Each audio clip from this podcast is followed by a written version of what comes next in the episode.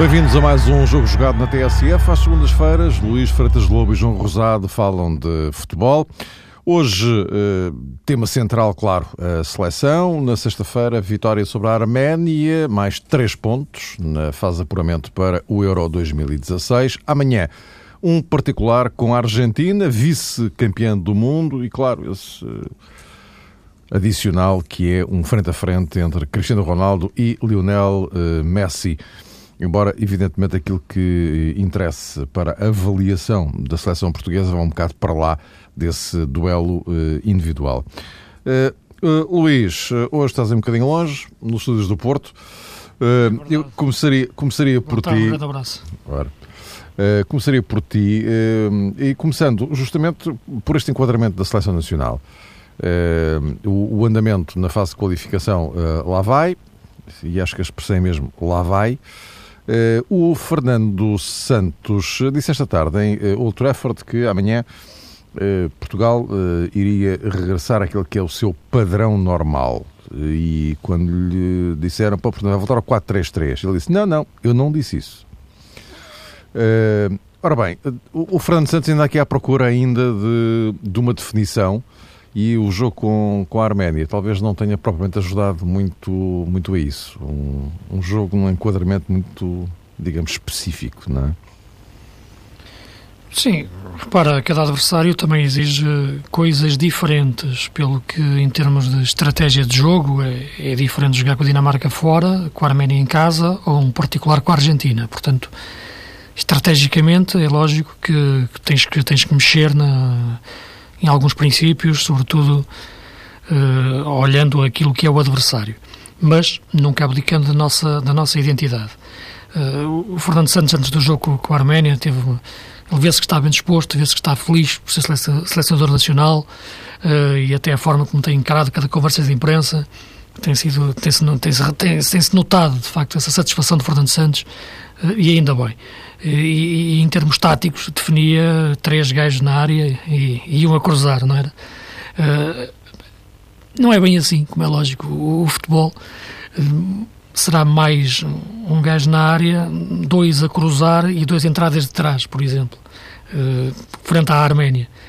isto é, as coisas nem são tão simples, nem são tão, tão complicadas. Quando tu dizias que, que ele anda, ainda anda à procura, eu penso que não. Eu penso que ele tem uma ideia clara de, daquilo que, que é a nossa forma de jogar. Uh, aquilo que é uma forma já enraizada de jogar. Sente uh, a dificuldade que existe neste momento para encontrar um jogador para a posição de, de ponta de lança sente a dificuldade que há neste momento existir uh, um número 10 ou um médio mais criativo, clássico, como nós tivemos no, no, no passado. E a partir daí, uh, e querendo marcar a ruptura com aquilo que foi Paulo Bento, para além da, da ruptura que foi marcada em termos de, de convocatória, que é outro assunto que podemos falar, uh, ele quer mudar um pouco, quer inovar um pouco na forma, na forma de jogar. Uh, isso tem levado a que a seleção, muitas vezes, não tenha encontrado, na minha, na minha opinião, a melhor forma de, de se entrosar e estranha-se eh, a, ela própria. E eu, quando fazia aqui uma brincadeira em relação à, à, à ideia do, de quantos jogadores se deve ter na área e quantos jogadores se deve cruzar, uh, estou a referir àquilo que, é, que foi o jogo com a Arménia e a quantidade de jogadores que Portugal meteu no ataque e a dificuldade que Portugal teve em atacar bem. Eh, pelo que não é, é utilizo sempre a mesma imagem, não é por ter quatro rodas à frente que um carro anda mais rápido. Tem que haver equilíbrio. Eh, e no futebol tem que haver criatividade, equilíbrio na criatividade. E faltou isso no nosso no nosso meio-campo, eh, porque praticamente não existiu o nosso meio-campo. Moutinho e Tiago foram dois jogadores que tiveram que defender também, e sobretudo porque a Arménia era uma equipa que sabia contra-atacar e, e arrancou dois amarelos aos nossos centrais rapidamente e, portanto, eh, aquela forma de jogar é completamente estranha para, para aquilo que, Portugal, na minha opinião, deve fazer uh, em termos de futuro. Eu acho que o que ele quer dizer em voltar ao normal tem a ver com um aspecto fundamental, na, e, e, para terminar esta minha primeira intervenção, que é termos um médio defensivo puro, um, um, um pivô. Eu tenho muita dificuldade em ver equipas de top a jogarem sem, sem, sem um pivô. Eu acho que aquilo é o equilíbrio de uma equipa, é a partir dali que nasce uma equipa e o seu cérebro. Quando as equipas jogam sem esse jogador, como Portugal jogou, uh, frente à Arménia, uh, raramente uma equipa consegue pensar o jogo. Eu sei que contra a Arménia é um jogo de ataque continuado, e, mas mesmo assim é preciso existir equilíbrio no meio campo. E o padrão normal coloca três médios no, eh, no nosso meio campo. Não coloca apenas dois e outro que poderia ser em princípio Dani como segundo avançado, mas que jogou na esquerda. Portanto, eu acho que o padrão normal é Portugal voltar a ter o seu triângulo de médios e ter homens capazes depois no ataque darem mobilidade e ao mesmo tempo presença na área. João, tu durante o jogo foste, enfim, dando aqui já as tuas impressões e a tua avalia, o teu raio-x ao andamento do, do, do, jogo, nesta transição para, para a Argentina, este tal regresso ao padrão que falava o, o Fernando Santos, eh, também é determinado pelo adversário, mas em relação àquele jogo com, com, com a Arménia, ficaste também com, com essa ideia de que eh, a questão do meio campo não. Digamos, o caminho, a solução, não será aquela uh, que derivou muitas circunstâncias, do, mais, mais do que propriamente da, da intenção do, do selecionador. Sim, Mário, falámos sobre isso no fim do jogo, em conversa com, com o Paulo Cintrão quando fizemos o rescaldo da partida, apontei precisamente como uma das grandes conclusões eh, do jogo que o abandono do 4-4-2 eh, Losango provavelmente não teria sido a ideia mais feliz de Fernando Santos. E parecia-me, de facto, que a seleção tinha condições para repensar esse sistema e, eventualmente, para fazer uma abordagem no jogo diante da Argentina dentro desses moldes é muito, eh, em certa medida, curioso, mas é simultaneamente gratificante ouvir essa expressão de Fernando Santos a propósito do regresso ao padrão, porque quando diz isto, Fernando Santos, obviamente, está já convencido que Portugal, se regressar a uma fórmula que, na sua ótica, corresponde ao primeiro desenho da equipa, já é capaz também, dentro de campo, de dar nota de um determinado modelo de jogo, de um determinado padrão, em curto espaço de tempo. Isso representa um trabalho por parte do selecionador que, se calhar, equivale a dizer que houve gente na Federação Portuguesa de Futebol, concretamente no trabalho diário com a equipa A, eh, diário, como quem diz, mas pelo menos enquanto está em estágio, dentro do possível, foi capaz de queimar determinadas etapas a ponto de lançar já este desafio esta expectativa e esta forma de Fernando Santos apontar para um caminho que provavelmente noutras circunstâncias só seria viável se Portugal tivesse mais tempo eh, de preparação, de treino e também de jogos, eh, fossem eles caráter oficial ou de caráter amigável. O jogo da manhã, se calhar, fica aqui uh, num espaço entre estes dois polos, porque não me parece que o jogo possa ser visto propriamente como um jogo de características amigáveis. É verdade que Cristiano Ronaldo disse que não, que se fosse um jogo de Campeonato do Mundo, obviamente teria outras eh, incidências eh, e, sobretudo, iria gerar outras expectativas, isso também me parece certo, mas tratando-se de um Portugal-Argentina e de um Cristiano Ronaldo, Leo Messi, uh, creio que de facto também não pode ser visto como apenas mais um jogo. E nessa matéria, parece-me também que Fernando Santos conseguiu dizer nesta conferência de imprensa que Portugal vai ter realmente que ser muito capaz para não deixar a Argentina jogar ao seu nível uh, habitual, ou seja, um pouco uh, na sequência daquelas que foram as anotações públicas de Fernando Santos depois do jogo frente à Arménia, julgo que é realmente conveniente que Portugal consiga estabelecer-se no jogo de maneira depois uh, não suscitar aquele tipo de comentário que foi feito no Algarve pelo selecionador quando disse que na segunda parte foi obrigado a corrigir determinadas coisas, permitindo, por exemplo, que Nani aparecesse mais em zona interior. Eu sempre digo isso, acho que Nani deve jogar em espaço interior e há pouco, como dizia o Luís, também penso que Dani, o jogador do Zenit, enfim, como segundo avançado, poderia dar outro tipo de eficácia ao ataque da equipa nacional, que não tem realmente um 9 em grande forma, ou continua a não ter um grande finalizador. E por isso também é a minha expectativa, digamos que um pouco decorrente da avaliação que fiz ao jogo frente à Arménia, de saber se Portugal vai jogar ou vai regressar ao 4-4-2 uh, losango. E Fernando Santos, que realmente tem utilizado a tal linguagem um pouco mais uh, popular ou popularucha, uh, hoje, uh, quando foi questionado a propósito da marcação a Leo Messi, não chegou ao ponto de dizer que valia tudo, inclusivamente bater-lhe com um pau, mas eu acho que a seleção portuguesa amanhã, independentemente desta, deste tom ligeiro, tem muito a ver com a tal felicidade como dizia Luís Freitas Lobo, que Fernando Santos assume no cargo de selecionador, independentemente de tudo isso, é um jogo com características muito especiais e que vai implicar um, um contributo, eh, eu diria até a 100% de todos os elementos. Mas agora, e só para mais uma, uma deixa para, para vocês, eh, é justamente a questão eh, Ronaldo Messi. De resto, hoje na conferência de imprensa, tanto o Fernando Santos como o Tata Martino desvalorizaram claramente a questão da, da bola de ouro, porque para um e para o outro a questão está, está encerrada, obviamente, não depende do jogo da manhã de saber quem ganha a bola não é? Seria talvez um pouco exagerado depender de, de, de um jogo. Mas, de qualquer forma... O ano passado dependeu, Omar. Uh, sim. Então não, até, até, até, até alargaram o prazo de votação. Sim. Imagina se fosse ao contrário o que é que nós tínhamos dito. Uh, ah, pois, sim, sim, sim. sim. sim mas, sim, mas agora a questão... do Ronaldo, sim, aquilo estava claro. estava, estava para um lado e de repente o Ronaldo faz um jogo de outro mundo e no mesmo dia aumentas o prazo de votação, ainda bem, não é?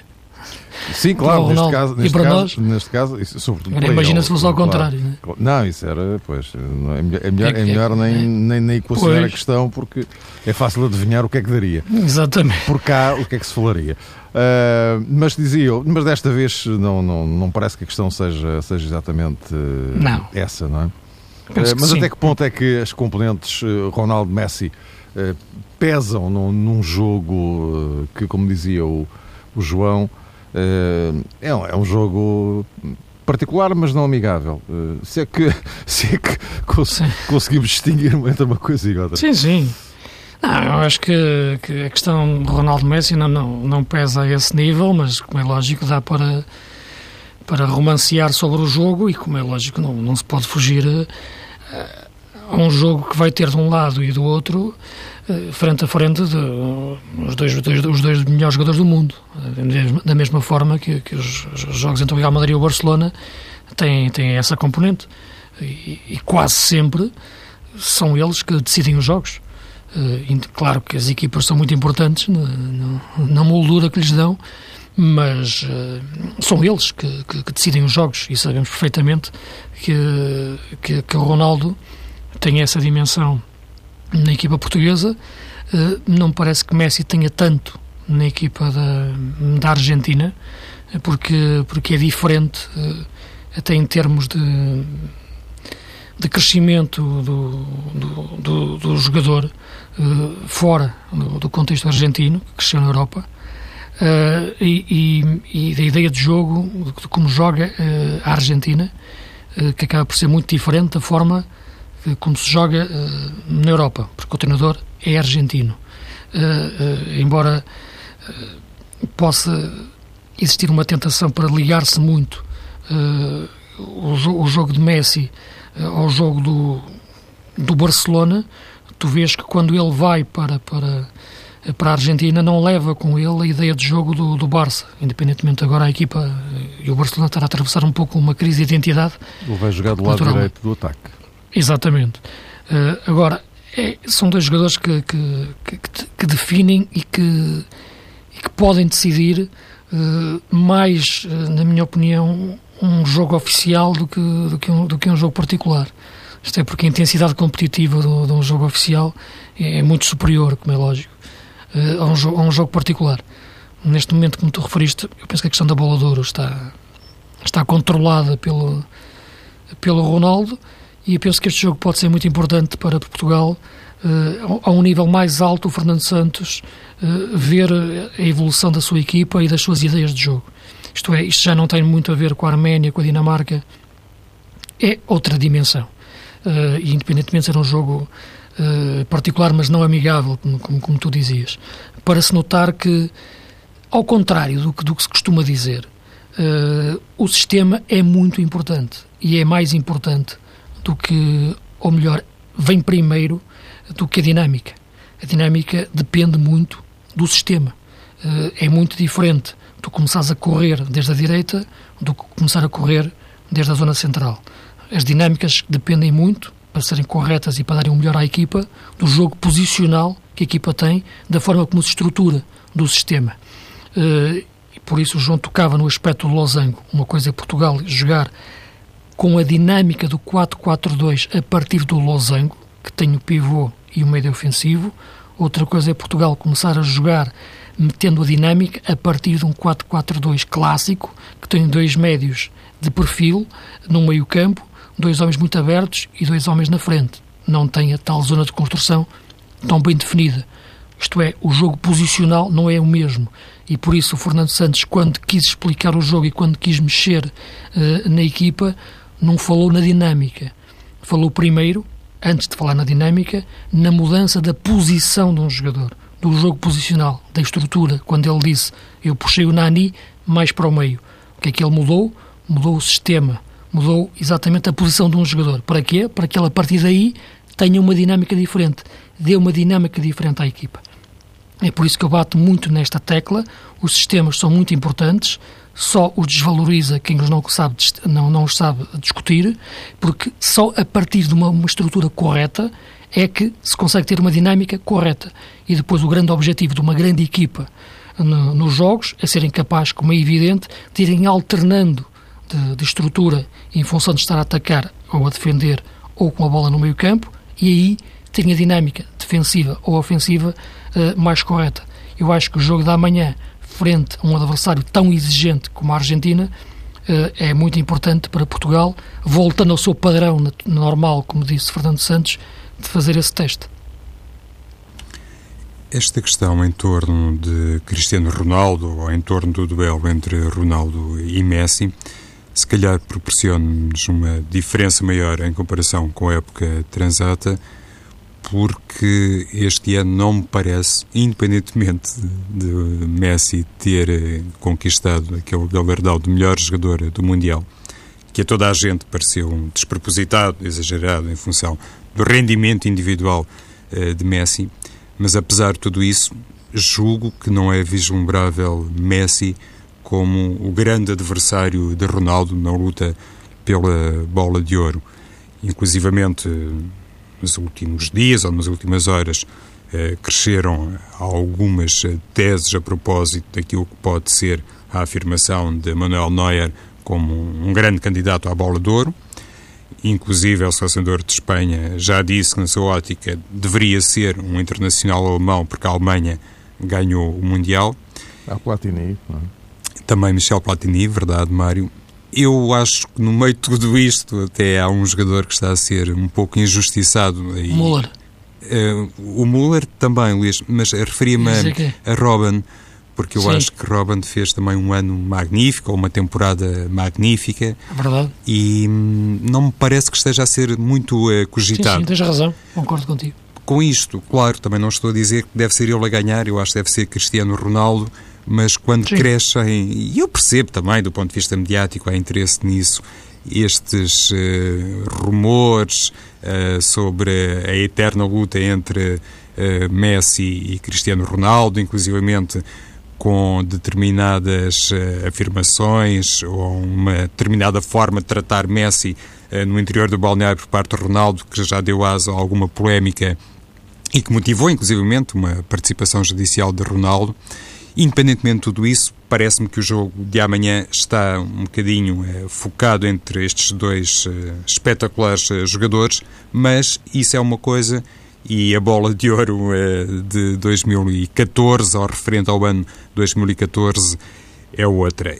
E já foi falado aqui a posição de Messi na seleção argentina, deverá jogar eh, de facto como extremo direito, vamos lá, como ala direito.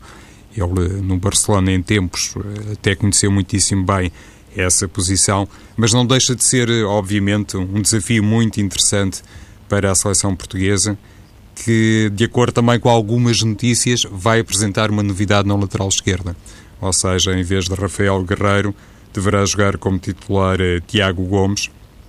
Pelo menos comenta-se que sim, o que em certa medida e atendendo ao perfil dos dois jogadores, Tiago e Rafael, faz sentido em função também daquilo que vai ser eh, a forma de jogar e o posicionamento de algumas peças argentinas, mas independentemente desta questão, eu queria aqui situar-me do outro lado, no corredor uh, direito, porque uma das coisas que sinceramente estranhei no jogo frente à Arménia, e não houve de facto oportunidade ou, espaço para pormenorizar esta minha análise no jogo uh, frente um, à Arménia, teve a ver com a titularidade de Bozingua. Bozingua foi chamado, como já foram outros jogadores que anteriormente não contavam para Paulo Bento, e julgo que Fernando Santos, com esta medida que se traduziu na titularidade de Bozingua, acabou por deixar assim, numa situação meio complicada, meio difícil, eh, Cédric Soares. E isso, para mim, é realmente um pouco estranho ou difícil de compreender, sem querer estar aqui a fazer comparação de currículos, porque isso, lá está, do ponto de vista teórico, leva-nos sempre para determinadas situações que depois na prática não são devidamente sustentáveis, e daí também a beleza do futebol. Mas o que eu acho é que Cédric Soares foi chamado e jogou contra a Dinamarca, um jogo eh, que contava e, e muito, eh, sobretudo há esse exemplo do jogo em Copenhaga, e de repente Bozinho entra na convocatória e joga de início eh, frente à Arménia.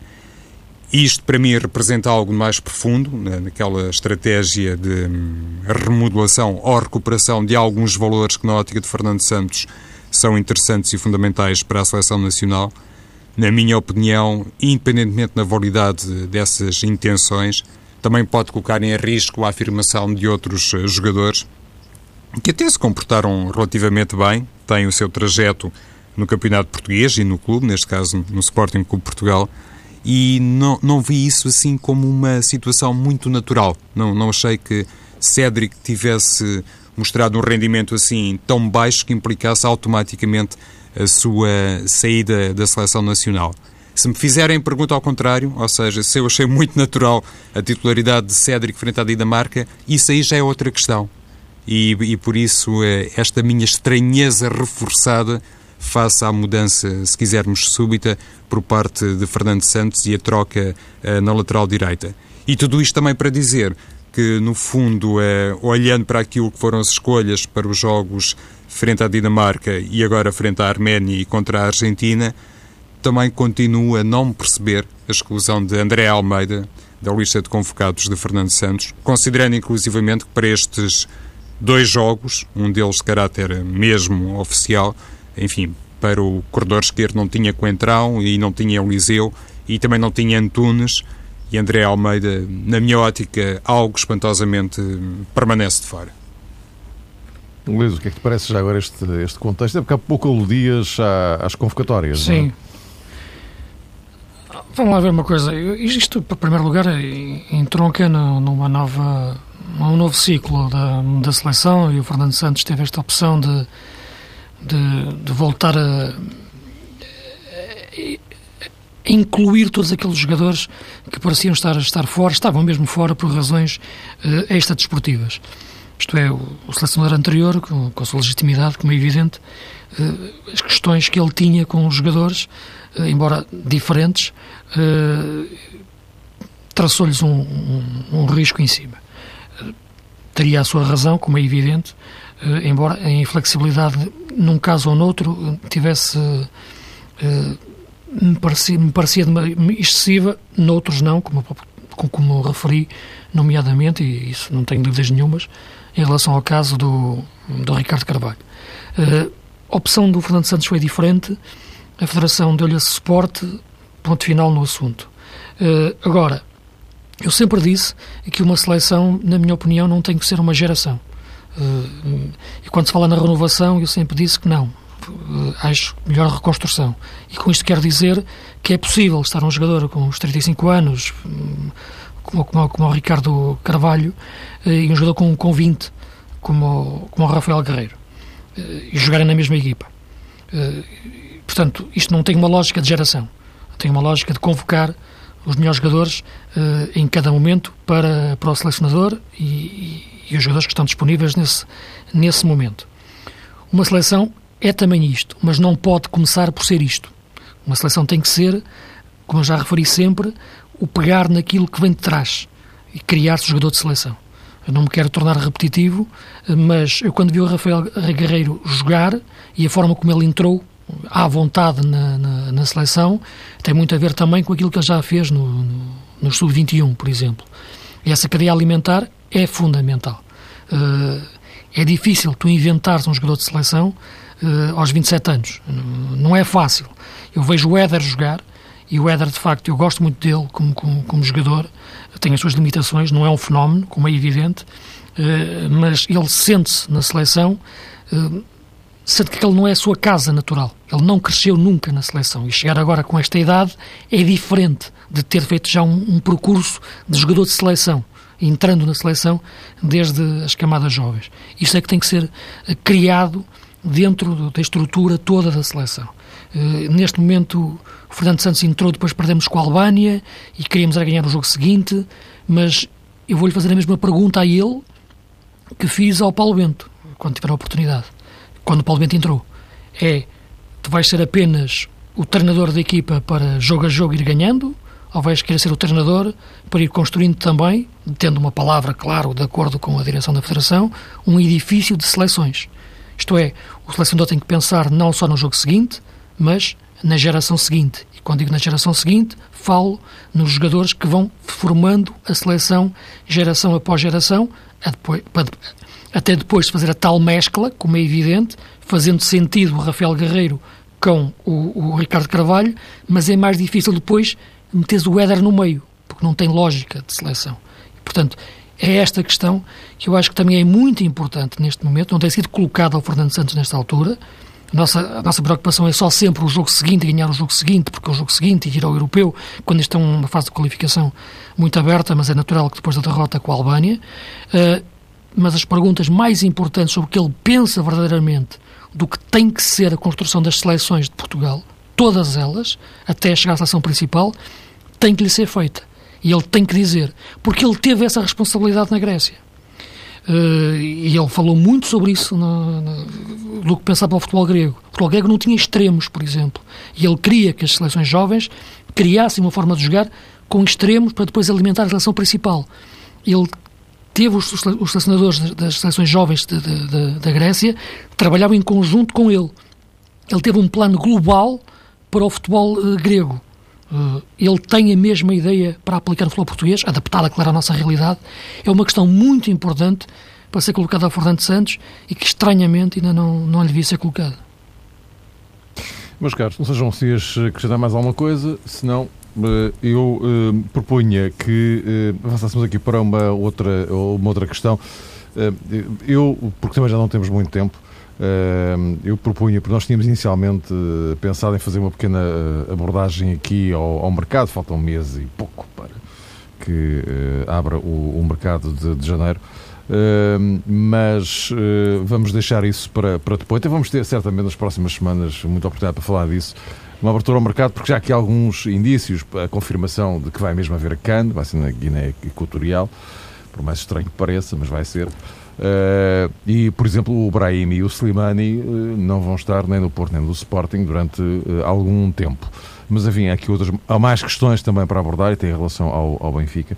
Mas vamos, à medida que as coisas forem surgindo, abordando isso durante as próximas semanas, assim, a ritmo acelerado, até ao final do ano mas uh, só mesmo para uh, retomar aqui uma questão que foi levantada quase no fim da, da nossa emissão hum, há uma semana, com aquela entrevista do Pedro Proença, uh, em que falava que a arbitragem portuguesa estava um caos. No entretanto, Vítor Pereira finalmente lá falou, Vítor Pereira, portanto, o presidente do Conselho de Arbitragem, mas, João, ficou um bocado a ideia de que falou, falou, falou, mas não disse muito. Sim, ficamos Vítor Pereira. a perceber que há ali muita coisa que continua a não bater certo e, e entretanto, a Liga continua sem acertar as contas com os árbitros também. Exato. Uh, Vítor Pereira, conforme disse há uma semana, estava realmente arremetido a um silêncio estranho que não se compreendia e acabou por uh, fazer uh, algumas revelações, mas não muitas, nessa entrevista à RTP Informação. Parece-me é que, no entanto, depois de ter falado a Vítor Pereira, a sensação que fica é que hum, houve aqui uma conversa, um, um, diálogo que, no fundo, correspondeu a dois gritos. De um lado gritou Pedro Proença e depois, passado alguns dias, gritou Vítor Pereira. Ou seja, consequências de tudo isto. O que é que se aproveitou positivamente desta polémica e desta discussão que foi feita, por um lado, uh, utilizando a imprensa e depois um, órgão de comunicação audiovisual. Aparentemente não ficou nada, ninguém tirou uh, nenhuma espécie de balanço, ninguém fez nenhum rescaldo.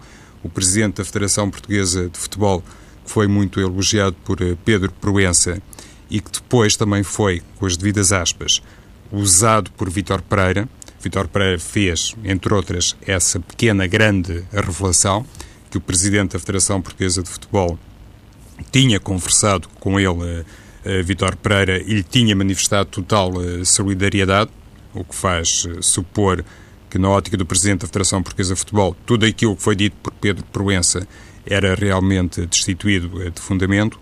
Mas, independentemente desse silêncio do próprio uh, Fernando Gomes, aquilo que se pode concluir é que realmente, mais uma vez, aconteceu aqui um episódio, ou um duplo episódio, com a, a, a polémica que a arbitragem portuguesa já nos acostumou, mas sem nenhuma consequência, sem se estabelecer nenhuma espécie de base para nada. E isso, para mim, é que é particularmente preocupante até um pouco em função daquilo que escutei também de Vitor Pereira nessa entrevista. Porque disse o Presidente do Conselho de Arbitragem que depois, também telefonicamente, uh, e pelos vistos andou muito ocupado ao telefone Vitor Pereira, uh, a seguir à publicação da entrevista de Pedro Proença, também conversou com o próprio Proença. Ou seja, aquilo que deveria ter acontecido, eventualmente, num momento prévio, foi uh, remetido e relegado para um momento posterior foi preciso Pedro Proença denunciar aquilo que, na sua opinião, são os problemas gritantes da arbitragem, publicamente, e depois uh, Vitória Pereira acabou ele próprio por pegar no telefone, digo que foi assim, e ligou para Pedro Proença. Nada disto poderia ter sido feito antes? Eu acho que sim. Se calhar sem entrevistas e, sobretudo, sem criar este ruído, pelos vistos, não vai dar ao lado nenhum. Conversa que ele não, não revelou publicamente, não disse que falou com Pedro Proença. Luís, só assim para um, olhar sobre isto. Não adiantou muito, de facto. Não, não adiantou muito. Agora também me parece que, que ele não adiantou muito porque, porque não quis adiantar muito. Não foi inocente. Diz-se que a entrevista que, que ele deu, deu uma entrevista para não dizer nada, ele acho que não queria mesmo dizer nada. Queria deixar o Pedro Proença ficar com a sua, com a sua entrevista e com o egocentrismo que, que emergiu dela, sinceramente, com todo o respeito que tenho por ele e admiração como, como árbitro. Uh, não percebo ainda aonde é que aquela entrevista o, o, vai levar ou pretende, ou ele pretende que, que o leve. Uh, independentemente da questão, como é lógico, dos problemas que a arbitragem tem, independentemente da questão, como é evidente, de, de, de lamentar a questão do, dos, dos salários em atraso, dos, dos, dos salários em atraso e do, dos jogos por receber dos árbitros. Uh, há aqui uma questão que é fundamental, que é a seleção, a Federação Portuguesa uh, de Futebol e a Liga Profissional de Futebol e os seus presidentes têm que ter uma palavra quando se assiste em, na praça pública a este tipo de declarações vindo de dois uh, entidades máximas da nossa arbitragem, do nosso árbitro de referência internacional e arbitrar os nossos grandes jogos em Portugal e o presidente do Conselho de Arbitragem. Uh, este tipo de, de, diálogo público, diálogo entre aspas, uh, num tempo em que as críticas, as críticas às arbitragens são feitas de uma forma tão fácil e tão liviana e os próprios árbitros entram, não digo condicionados, mas muitas vezes, em muitos jogos, vê-se que não estão uh, tranquilos, no mínimo, uh, tem, isto é o pior que, que, pode acontecer. Concordo com o João que não é base para nada, mas eu acho que na cabeça do Pedro Proença terá sido princípio para alguma coisa. Aquilo que é, é que ainda não percebi. Meus caros, voltamos a encontrar-nos para a semana.